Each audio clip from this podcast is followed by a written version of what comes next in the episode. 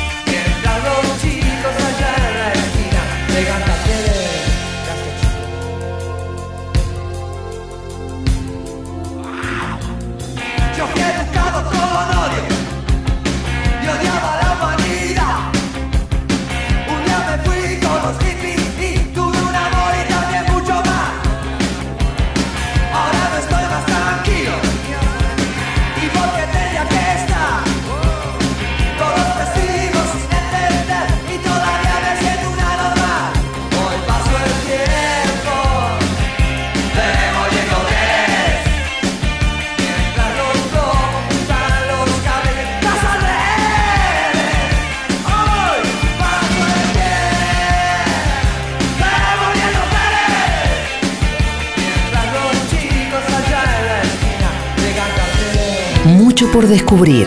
¿Y vos? ¿Qué me contás? Entrevista. Bueno, ¿qué tal, Hugo? Ya está nuestro querido amigo, compañero, incluso ambos docentes. Hugo Yasky, ¿qué tal? Muchas gracias por venir, ¿eh? No, gracias Tati y Charlie por la invitación. Un gusto estar acá. Bueno, vos sabés que nuestro programa se llama ¿Qué me contás? Así que te Ah, vamos mira. a hacer varias preguntas para que nos cuentes un poco. Está bien. Bueno, por ejemplo, el partido de la Matanza, donde vos naciste, ¿no es cierto? ¿Qué sacaste de allí? ¿Qué, qué, qué conocimientos? En fin, tu formación. A ver, contanos un poquito. Y ahí en La Matanza eh, transcurrió mi vida desde que nací a, a los 23 años, digamos.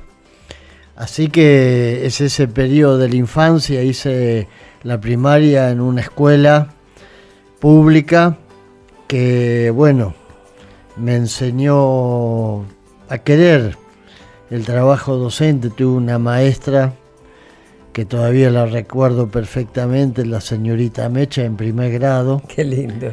Este, yo era, en ese momento era zurdo, mirá que...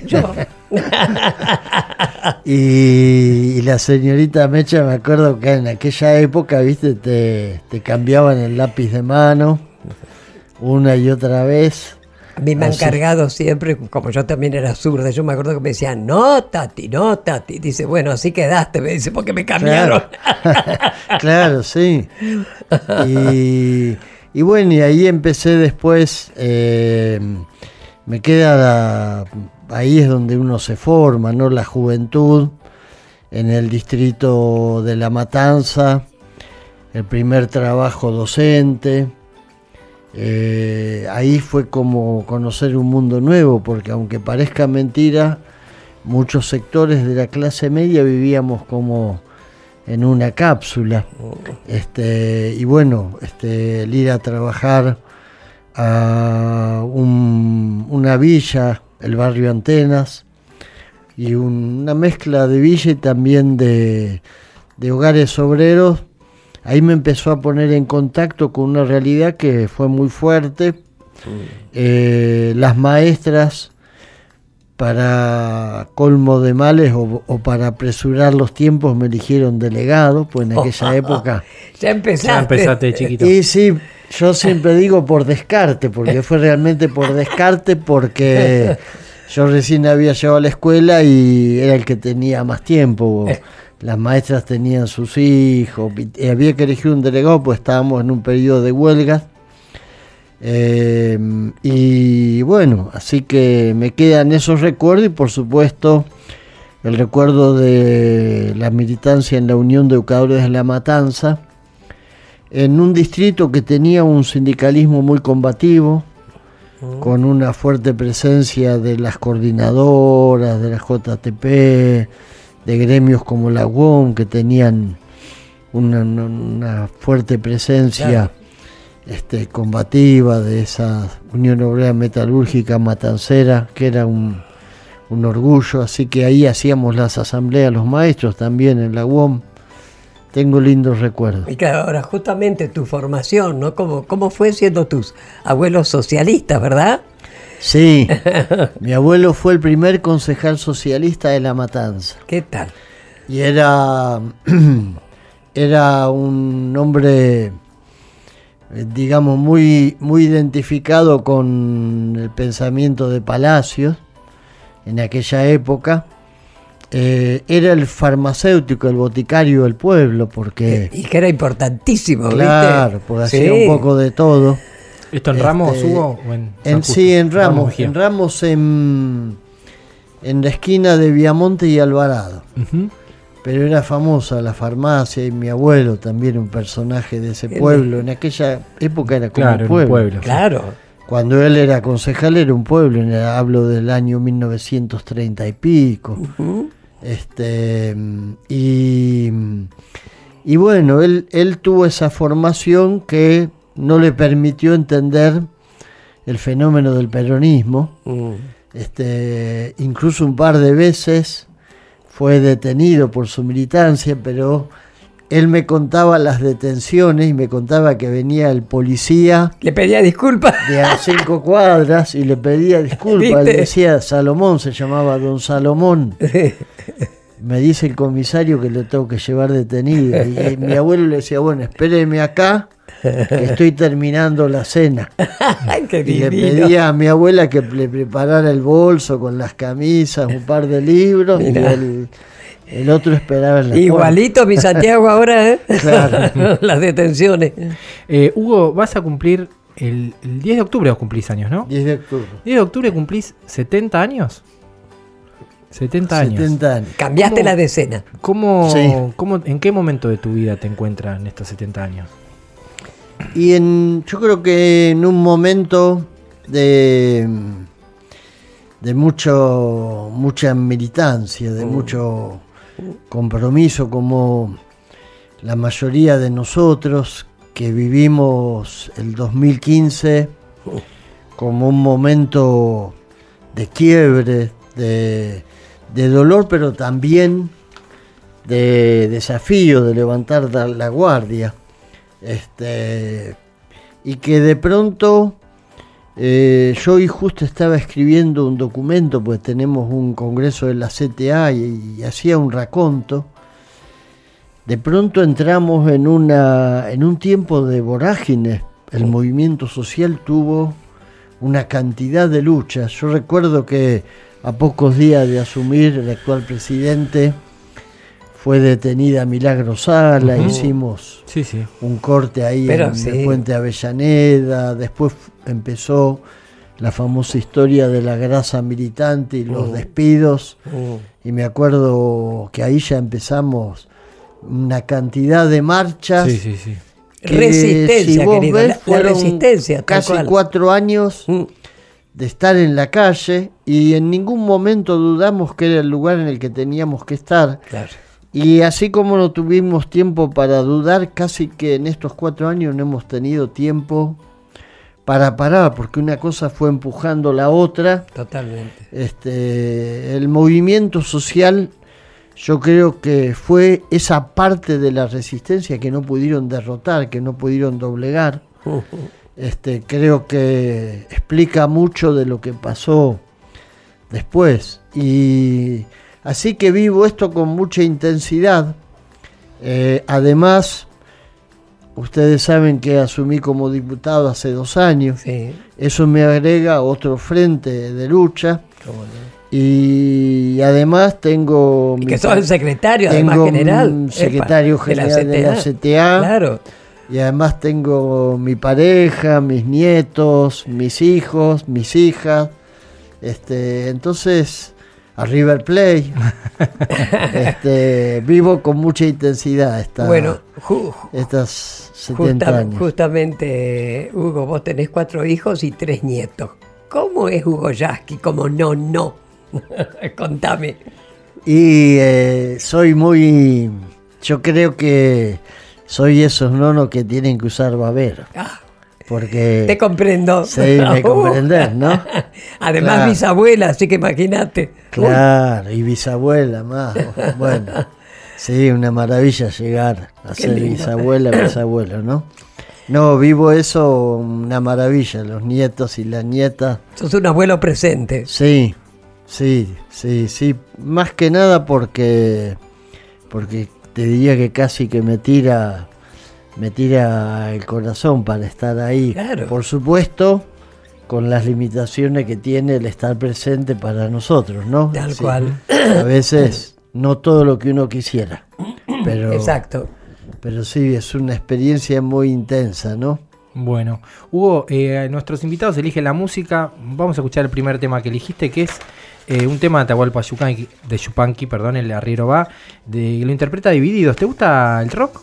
Sí, me gusta ¿Qué, mucho. qué, qué- qué bandas te gustan? Y no, desde los abuelos de la nada, los redonditos, divididos, este, me gusta mucho también eh, el Indio Solari, ahora como solista, una época de, de la Versuit. Y, y también algunas bandas uruguayas y algunas de Brasil. Muy bien, bueno, compartimos gustos. Vamos a escuchar a Divididos. En las arenas bailan los remolinos.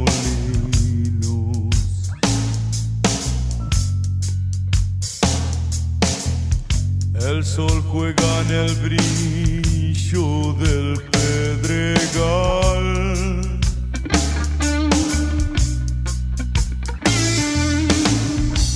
Prendido a la magia de los caminos, el arriero va. El arriero va.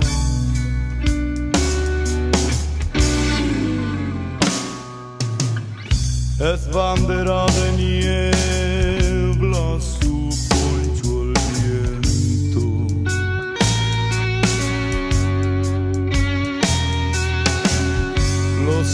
saludan las flautas del pajonal.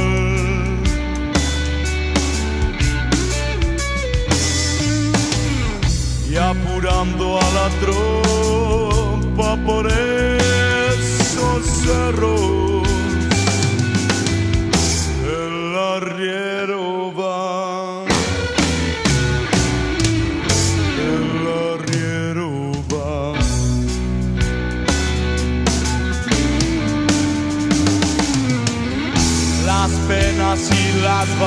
vaquitas se van por la misma senda. Las penas y las vaquitas se van por la misma senda. He visto hoy a esa gente que no sabe que el hombre no vale por su color, sino por lo que siente. Escuchar, preguntar, decir. Tati Almeida y Charlie Pisoni. ¿Qué me contás? Escuchame, Hugo. Yo te cuento, ¿no? Sí. Algunas veces lo digo y ahora a vos. Yo tengo una consigna ¿m? que muchos me la han copiado, que es militancia y joda, querido. ¿eh? en esa Claro. joda entra, por ejemplo, ¿qué, qué- qué deporte te gusta mirar? Si vas a la cancha o cómo es tu, en tu tiempo escaso tiempo libre. ¿Cómo haces para no seguir justamente solamente militancia, militancia, viste? Porque hay que alternar un poco, ¿no? Bueno, No, ¿qué me- me contás? Eh, me gusta me gusta el fútbol, me gusta mirar fútbol con, con Charlie todavía me debo una Tenemos que ir a la cancha, Hugo. la cancha de River. Este, soy hincha de River. Eh, me gusta me gusta mucho jugar al fútbol.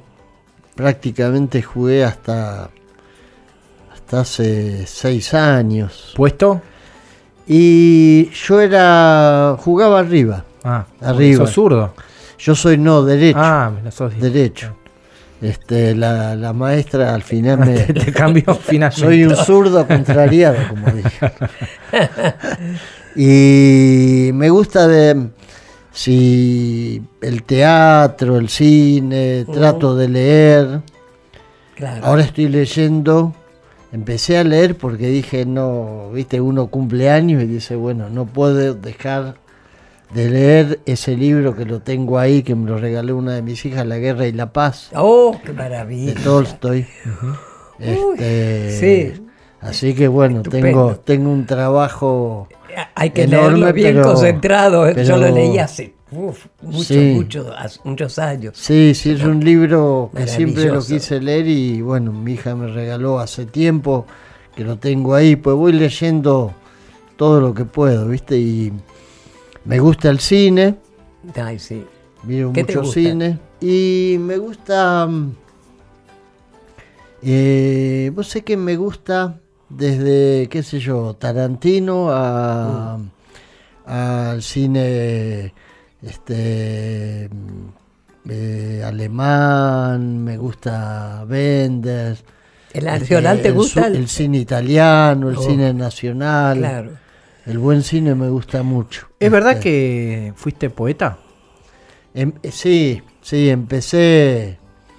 eh, tenía la idea de que iba a trabajar de maestro para poder dedicarme eh, con más tiempo a escribir poesía.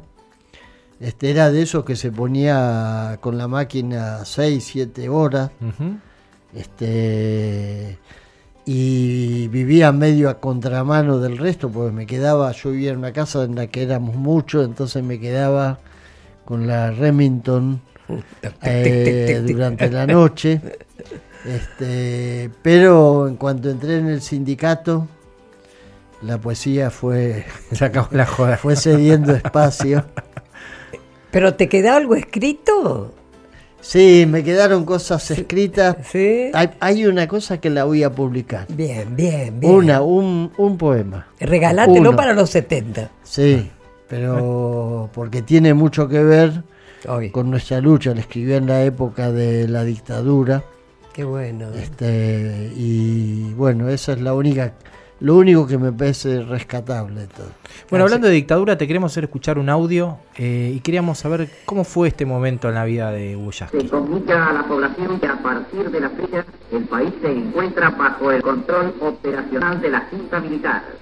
Se recomienda a todos los habitantes el estricto acatamiento a las disposiciones y directivas que emanen de autoridad militar, de seguridad o policial, así como extremar el cuidado en evitar acciones y actitudes individuales o de grupo que puedan exigir la intervención drástica del personal en operaciones. Firmado Jorge Rafael Videla, Teniente General, Comandante General del Ejército. Emilio Eduardo Acera, Almirante, Comandante General de la Armada. Orlando Ramón Agosti, Brigadier General, Comandante General de la Fuerza Aérea. Comunicado número uno, ¿no? Comunicado número uno, sí. Y fue un momento Uh, de esos que, que ponen a nuestro pueblo en un, en un escenario de guerra, ¿no?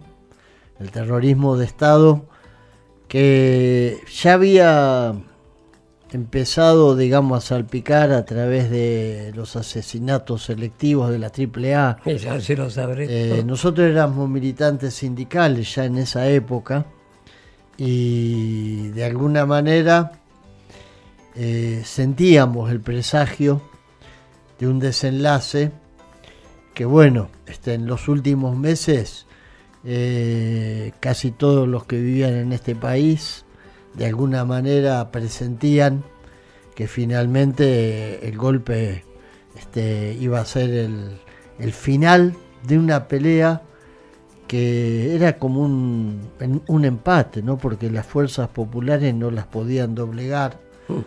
Y, y creo que el golpe vino a eso.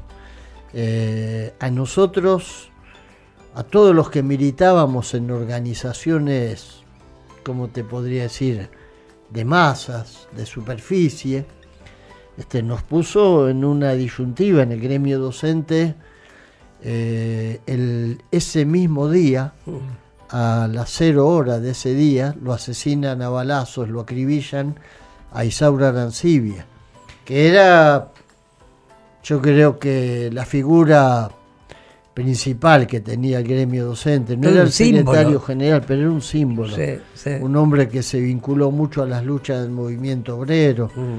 Eh, poco antes lo habían matado a, a Santillán, que era amigo y compañero de él. La triple A lo mata a Santillán. Y a él lo matan esa misma noche, o sea que en esos días turbulentos, este, en los que uno este, empezó a sentir eh, el, el miedo, el miedo Claro. ante una decisión que había que tomar y que la tomamos, que fue permanecer en nuestro sindicato. este, dijimos, si, si cerramos el sindicato va a haber mucha gente a la que van a ir a buscar, tenemos que mantenerlo abierto y seguir. Este, y bueno, eh, sabiendo que tenías compañeros como Isauro, después fueron otros, Requena, este, Marina Vilte, bueno, el gremio nuestro tuvo 645. Exacto. Eso te queríamos preguntar, Sí. eh, Hugo, porque vos fuiste primero también secretario general de SUTEBA, después de la CETERA, la Confederación de Trabajadores de la Educación. ¿Por qué, las, ¿Por qué tomaron la decisión de reivindicar a los más de 600 desaparecidos siempre, desde el primer momento? Y porque fue algo que formó parte de, la razón misma de nuestra lucha. Es decir, nosotros no podíamos eh, ocultar esos compañeros y compañeras, no podíamos ni siquiera este, ponerlos como algunos hicieron, pues yo entiendo que algunos lo tuvieron que hacer, quizás no por voluntad, pero bueno, este, poner su foto abajo de otra para que no se la viera, como sé que hacían algunos en Tucumán, donde el terrorismo de Estado además era despiadado, donde había este, ejecuciones sumarias. Bueno, acá, acá también las había, pero en Sí, otro, pero la- en el bucismo fue mucho más duro, es, es verdad. Y, y bueno, para nosotros fue eh, de alguna manera eh, mantener aferrado el timón, Claro. no niegar y no ocultar y no silenciar. Este, y fue, es verdad que un gremio que colectivamente lo hizo, porque el gremio de los docentes tuvo la virtud de, de ser capaz, bueno, qué sé yo, recuerdo cuando lo secuestraron a Alfredo, Alfredo Bravo, que hacíamos, bueno, en ese momento la figura más visible nuestra era Mari Sánchez. Claro. Y se reunía la Junta Ejecutiva de Cetera en un local que le habían prestado el padre de ella, que era un ex republicano, Sí. y era un centro gallego que estaba en la calle México, Mm. y ahí se juntaban los, los petitorios pidiendo la liberación De de, Alfredo. la aparición de Alfredo. Bueno, justamente lo que estás contando, ¿no? que vos como, como gremialista vayas y has participado en una cantidad de, de conflictos, ¿no? Ahora, justamente, ¿cuál es el que recordás, sea con más alegría, digamos, con más satisfacción, como el otro, el que más te trae, que lo acabas de decir, más tristeza, más, más indignación, ¿no? Uno y otro. Sí. Y el que dejó una huella más intensa fue la carpa blanca, Oh, qué maravilla. porque fue Ah, fue una lucha... Vos ayunaste, ¿no? Yo ayuné, yo estuve en el primer grupo de ayunantes. qué bueno esto es. Ah. Este, y fue, bueno, eso ya, solamente eso, te marca muy fuerte porque el ayuno mismo, viste, genera como, yo no sé si es una cuestión de química o y también una mezcla con la mística, pero el estar 35 días eh, ayunando en un lugar donde era casi como una carpa de cristal, porque vos para Sí. para que el ayuno no perdiera la legitimidad, la credibilidad, porque si el ayuno realmente no se no era consistente, este, corríamos el riesgo de terminar en el ridículo. Claro. Entonces esa carpa era como transparente, porque había que estar permanentemente con los medios a cualquier hora. Sí. Este, y bueno, todo eso eh, que se reprodujo después a lo largo de mil días, Sí. generó una serie de situaciones que han quedado grabadas como un momento muy intenso de la lucha. Eh, tuvimos otras, las marchas contra la reforma educativa, cuando estábamos en el SUTEBA, el, el paro de los cuarenta y pico de días en el 2000 en un país que naufragaba. Y bueno, uno no era consciente en ese momento este, la- las grandes huelgas de Cetera, hubo, hubo muchas acciones y por supuesto para mí también muy marcada la marcha federal ya en la Fue- CTA. Impresionante impresionante, fue sí. esa, ¿eh? Impresionante. Si habremos ido a la Carpa Blanca, Sí. todo. Acordate que estuvo Serrat también cantando para ustedes. ¿no? Sí, uh, No, es que fue un boom, eso fue una cosa impresionante. Y Sí. estaban los delantales blancos ahí Sí, resistiendo. Escúchame, sí. eh, ¿cuál ha sido el- para el movimiento obrero, no? El peor gobierno después de la dictadura. ¿Y por qué? Y yo creo que sin lugar a dudas el de Mauricio Macri. Eh, sin lugar a dudas. Más que el de Menem. Sí, más que el de Menem, porque este es un gobierno que tuvo el apoyo de la clase de la clase de los poderosos, eh, monolíticamente. El de Menem era un gobierno, en todo caso, capturado Claro. por los grupos del poder económico, Es por cierto. los grupos del poder financiero. Sí, sí. Pero este fue el gobierno que los expresó Mm, desde la matriz misma del primer día, Exacto. con un mandato muy claro mm. que fue justamente este, expoliar, que fue depredar, que fue eh, quitar derechos, bajar el costo laboral como ellos dicen, avanzar contra los organismos de derechos humanos, sí, demonizar Claro. a los luchadores, a los que Mm. defienden algún ideal, a los que no se mercantilizan, este, y un gobierno que tuvo el apoyo de los grandes medios de comunicación, además de todos los grupos económicos, de la embajada yanqui, es decir, creo que este sí, realmente en democracia por lo menos, Mm. Fue el gobierno que expresó a esos grupos poderosos. Muy bien, vamos a escuchar el segundo tema que eligió Hugo Yasky, eh, Zona de Promesas de Mercedes Sosa y Gustavo Cerati.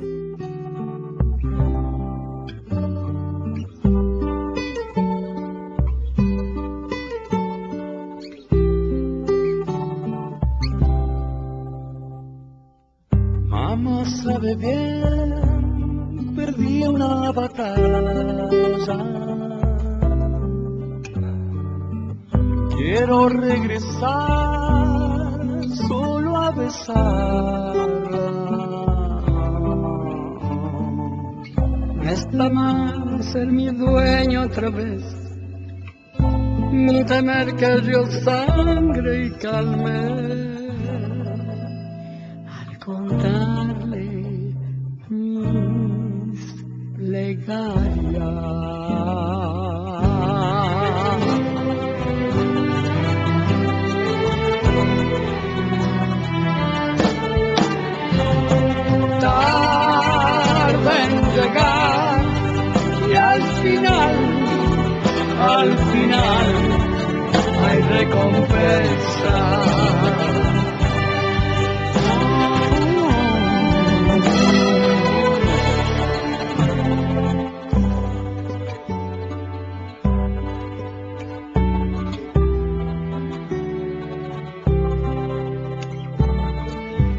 Mamá sabe bien, pequeña princesa. Cuando regresé, todo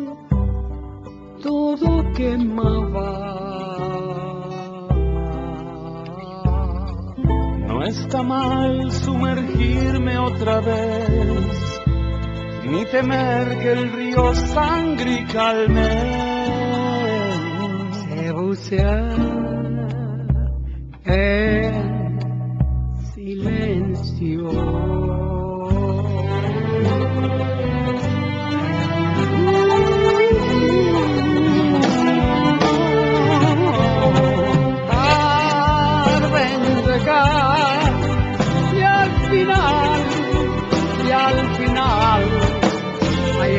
hay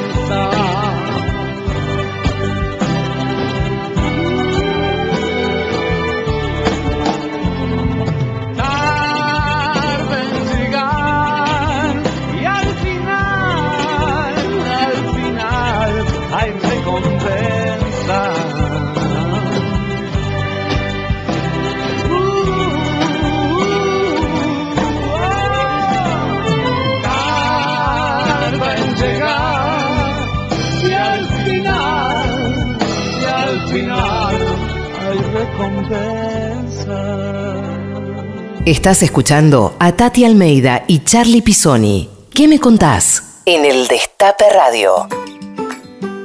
Bueno, acá seguimos con nuestro querido amigo, compañero, colega, Hugo Yasky. Escúchame, querido, hoy, ¿qué referente político tenés? ¿Cuál es algún referente tuyo político? ¿O tus referentes?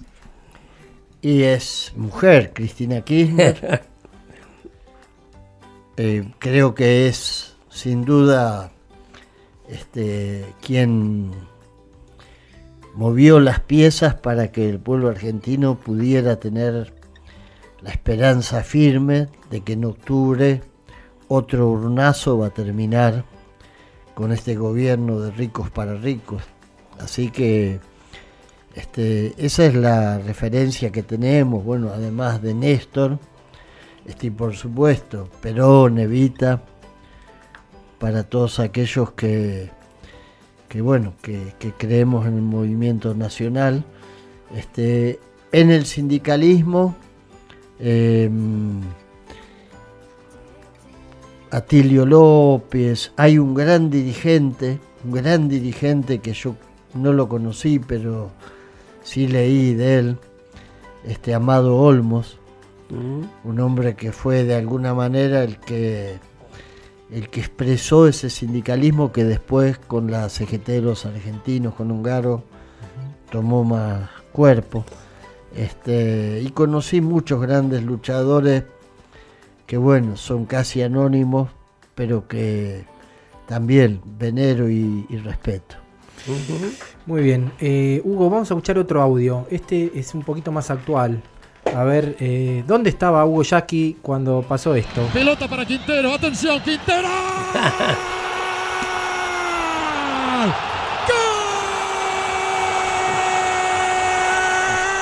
¿Cómo fue? Eh, me imagino saltaste del, si- de la silla, te abrazaste, que como hicimos todos, ¿no? ¿Qué Vos pasó? sabés qué increíble, estaba en Barcelona. Sí.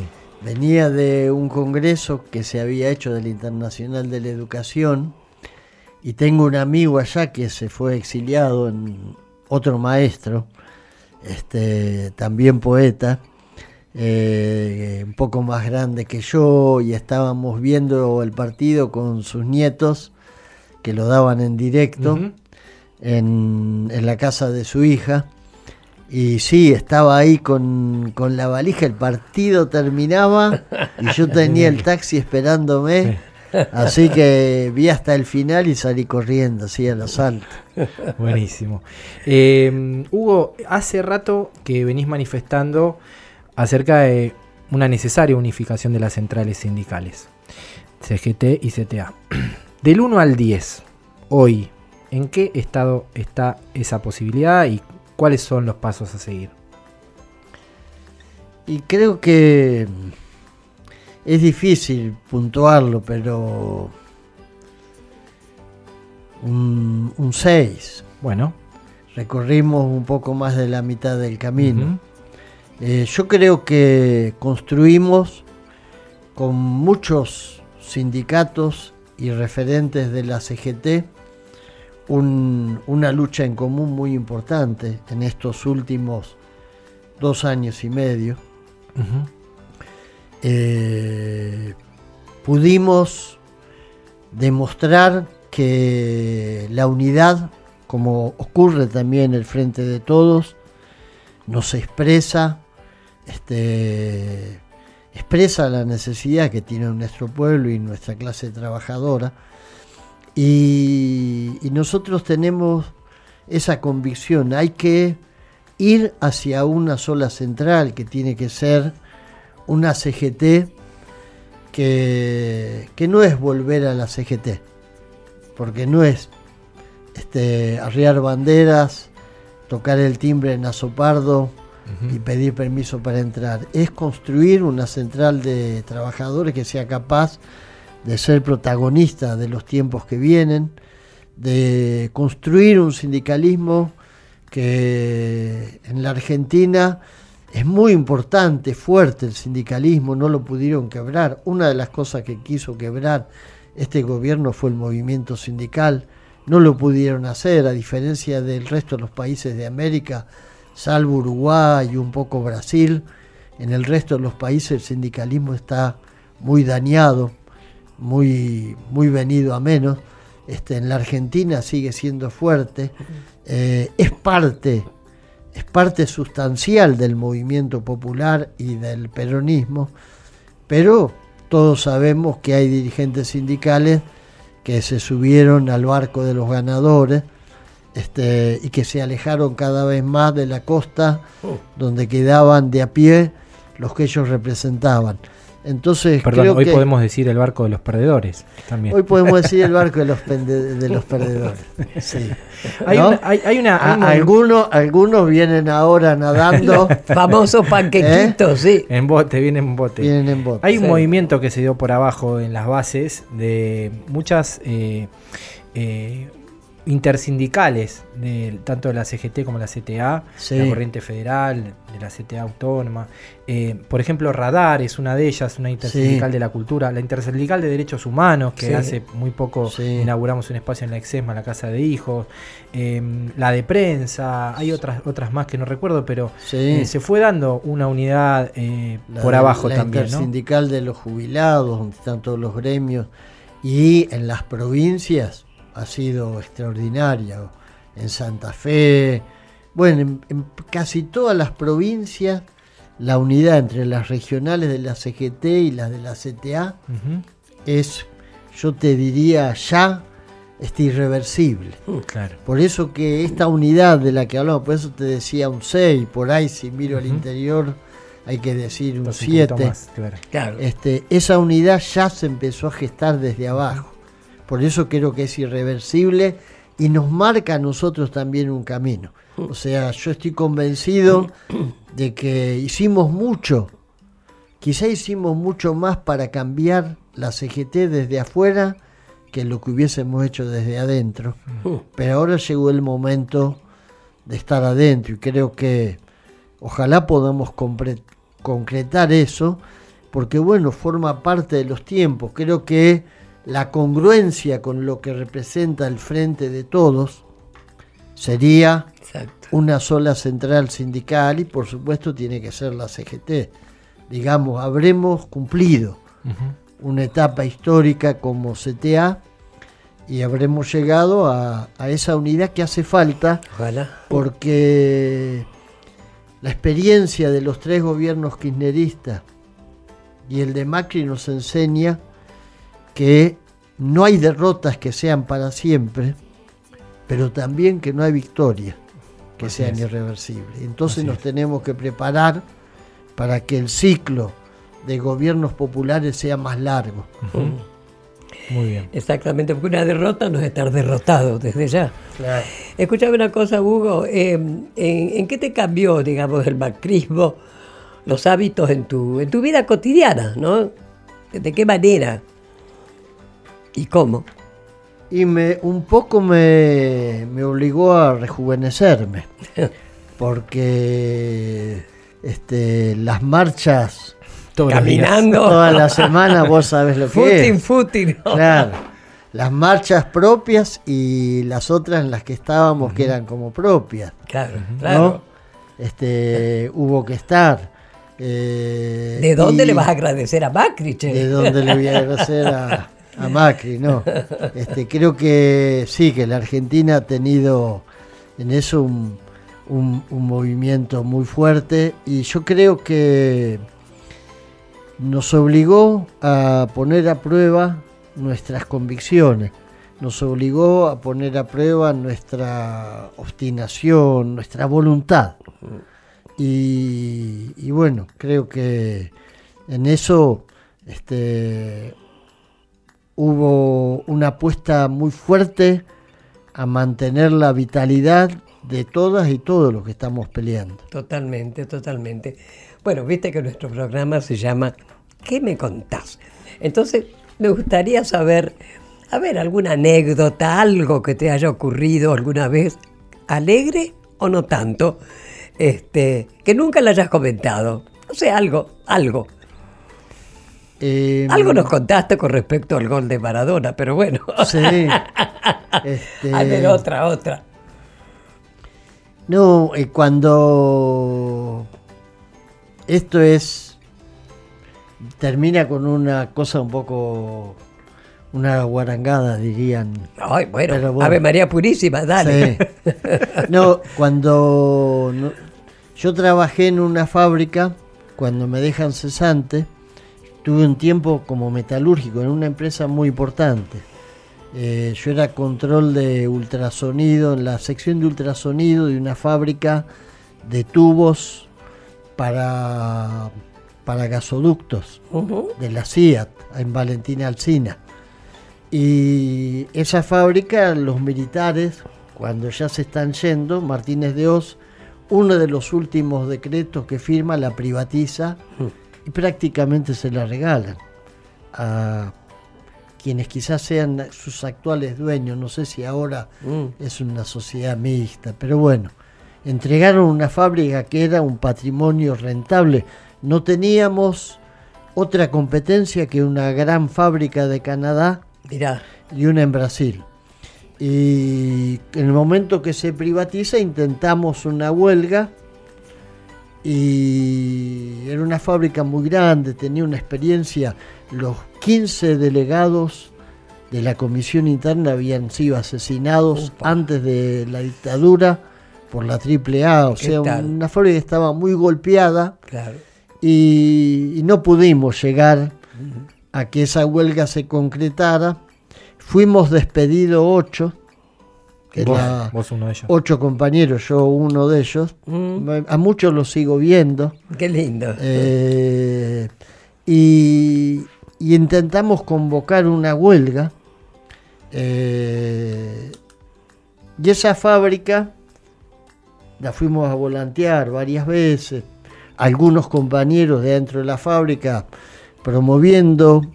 Y uno, un compañero, Omar se llama, este, estaba conmigo esa mañana. El turno empezaba a las cinco y media y cuando se encendía la soldadora de los caños hacía un ruido que te taladraba los tímpanos y la soldadora hacía ese ruido era que la huelga fracasaba. Ah, Si no hacía ese ruido, así que estábamos escondidos porque ya nos había levantado la policía una vez.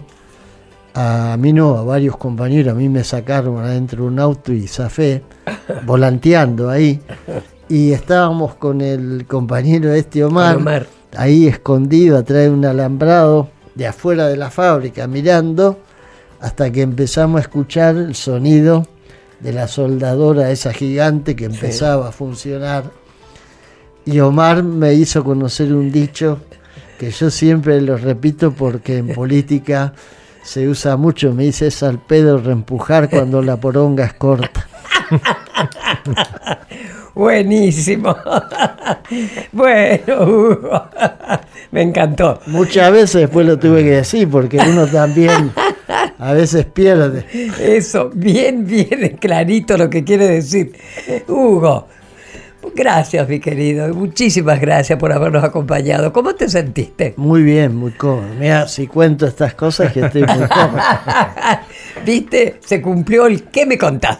Muchísimas gracias, Muchas Hugo. gracias, por la invitación. Por ¿eh? favor, al Un, contrario. un orgullo compartir contigo y con Charlie. Bueno, muchas gracias. Bueno, ya saben, este, el que nos ha visitado, nuestro querido compañero Hugo Yasky. Gracias, ¿eh? Gracias.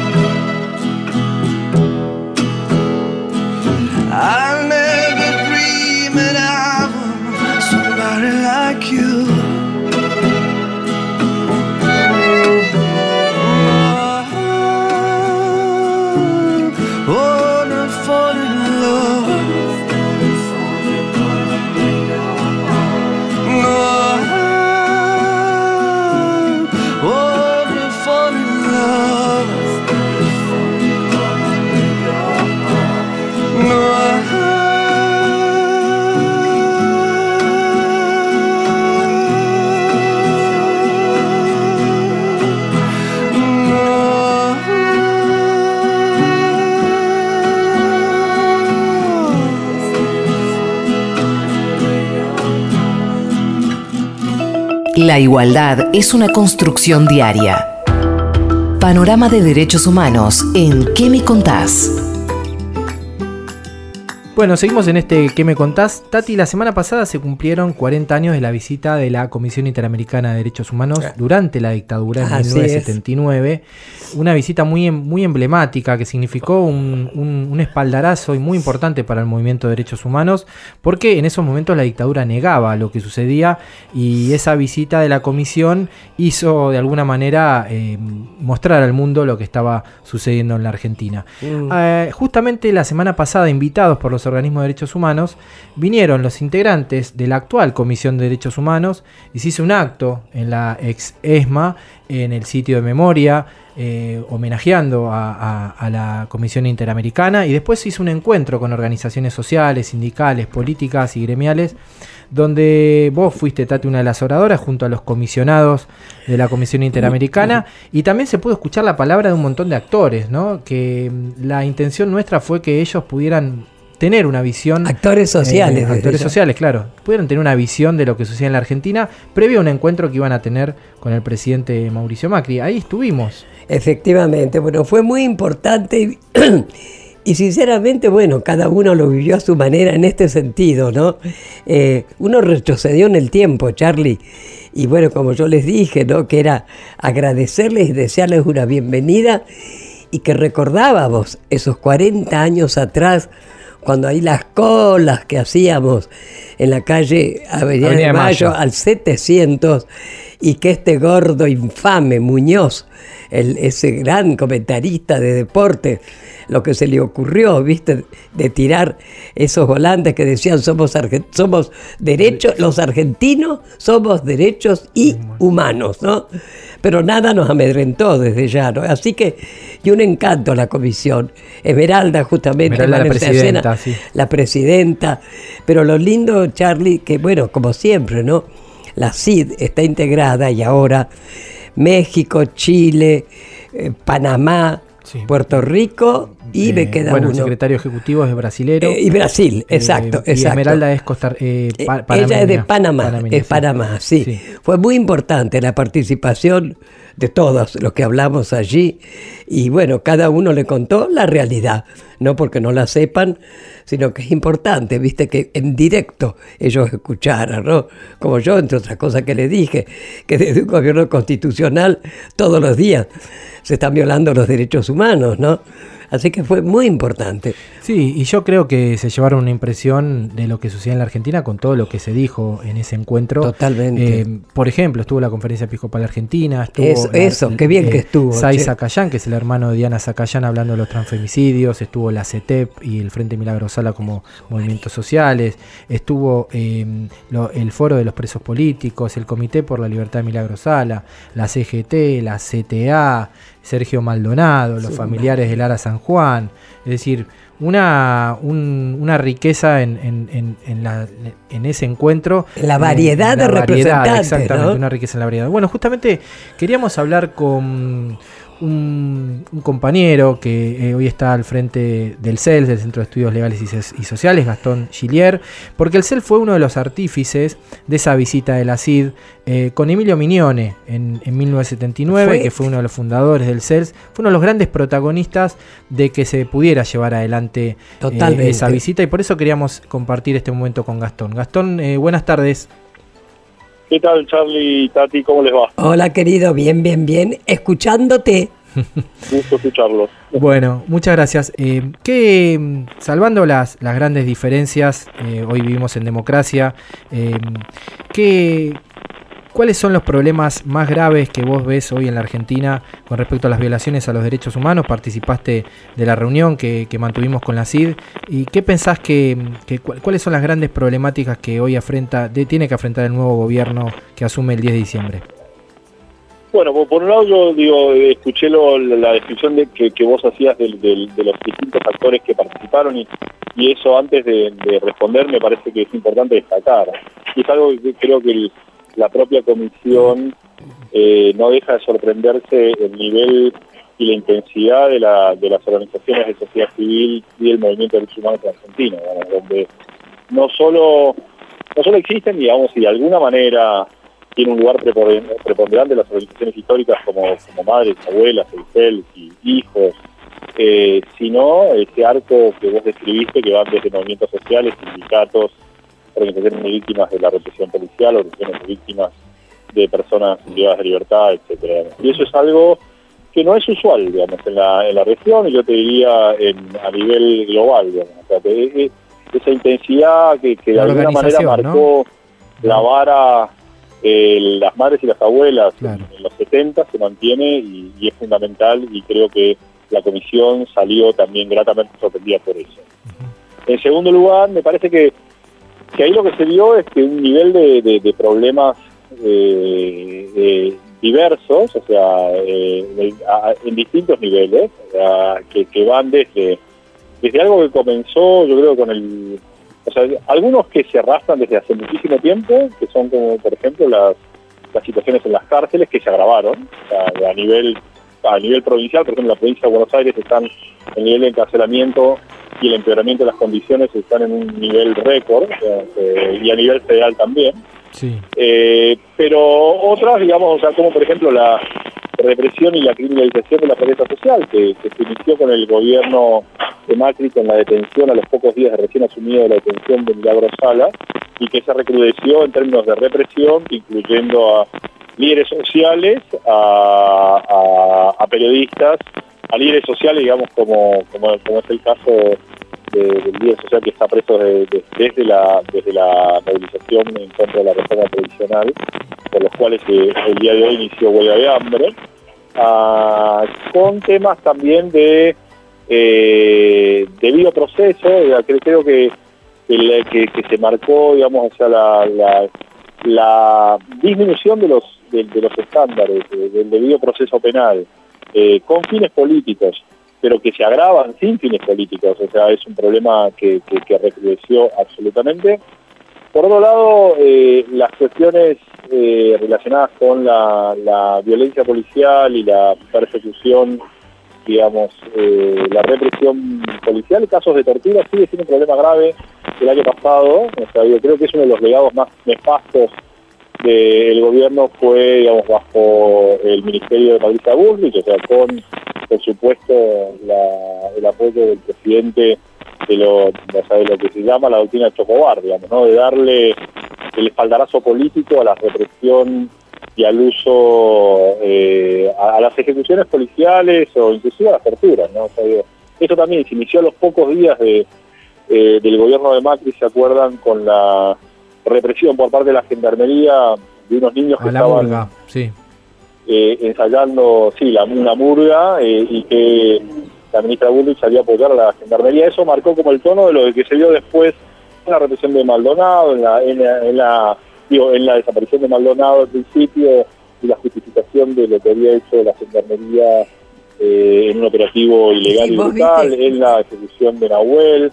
Digo, todo ese, ese, esa, eh, esa línea política de apoyo a, las fuerzas de seguridad eh, en cualquier acto represivo ilegal que hayan participado, eso deja una herencia muy nefasta que era algo que se había empezado a desandar, digamos, en, los gobiernos de, de- en los tres gobiernos kirchneristas, digamos, o sea, con, eh, con, al- con- una cosa, una impronta muy fuerte de, eh, del- de la capacitación para el uso de la fuerza eh, y, y con un intento no siempre logrado de democratización de las fuerzas de seguridad. Yo creo que Escúchame, Gastón, ese- Gastón, Sí, perdón, te viste que en realidad sí. Es, yo hago una síntesis de todas estas anomalías, que es insólito, justamente a 40 años que vinieron por primera vez y que ahora nuevamente nos visiten y que tengamos que contarles, ¿no es cierto?, con mucha preocupación que en un gobierno, yo no diría, perdón, democrático, es un gobierno constitucional, pero que todos los días, Gastón, lo estás diciendo, eh, todos los días y por diferentes motivos, se violan los derechos humanos. Así que realmente consideramos, ¿no es cierto?, que fue muy importante el que hayan venido, que nos hayan escuchado y por supuesto vamos a seguir, como también les dijimos a ellos, con esta resistencia, porque a pesar de todos los atropellos, no nos han vencido, Gastón, ¿no te parece? Absolutamente de acuerdo, Tati. Yo creo que, que en esa misma línea, como lo decía Carlos, yo creo que hay, que hay que aprovechar esa visita de la CID donde quedó, digamos, o sea, muy claro una agenda y me parece que así como acudimos a la CID para denunciar los atropellos que menciona Tati, también me parece que hay que tener a la CID en un en un futuro, en el futuro gobierno, o sea, como una aliada para trabajar esa agenda que mencionaba Charlie. digamos. Y eso es importante remarcar también que en un contexto geopolítico, donde en Brasil está Bolsonaro, digamos, donde Sí, está el Chile de Piñera, donde hay gobiernos eh, a la derecha que van a condicionar la CID, Argentina tiene que ser y volver a la, a la línea histórica de, de alianza y de apoyo a, a la CID como, o sea, como lo fue, digamos, en su trabajo en la dictadura, pero también en democracia. Así es. Gastón, gracias querido, ¿eh? muchas gracias por tu aporte. Y nos estamos viendo. Un abrazo, ¿eh? gracias. Era Gastón Gillier, director ejecutivo del Centro de Estudios Legales y Sociales. Estás escuchando a Tati Almeida y Charlie Pisoni. ¿Qué me contás? En el Destape Radio. Bueno, Tati, nos estamos yendo de este viernes de ¿Qué me contás? Eh, vamos a estar este fin de semana en Chubut, los dos juntos, ¿no? Así es. Eh, vamos, bueno, a Puerto Pirámides, a Puerto Madrid. A Vamos Treleu. A Treleu desde ya. Y bueno, vamos a recordar, entre otras charlas y otras cosas, la famosa Noche de los Lápices. Pero que gracias a Dios los lápices siguen escribiendo, ¿eh? Así es. Nos vemos el viernes que viene. Hablar, escuchar, decir. ¿Qué me contás? Tati Almeida y Charlie Pisoni vuelven la próxima semana para darle voz a quienes tienen algo importante para decir. Tati Almeida, Charlie Pisoni y la voz de los que tienen algo para decir. ¿Qué me contás?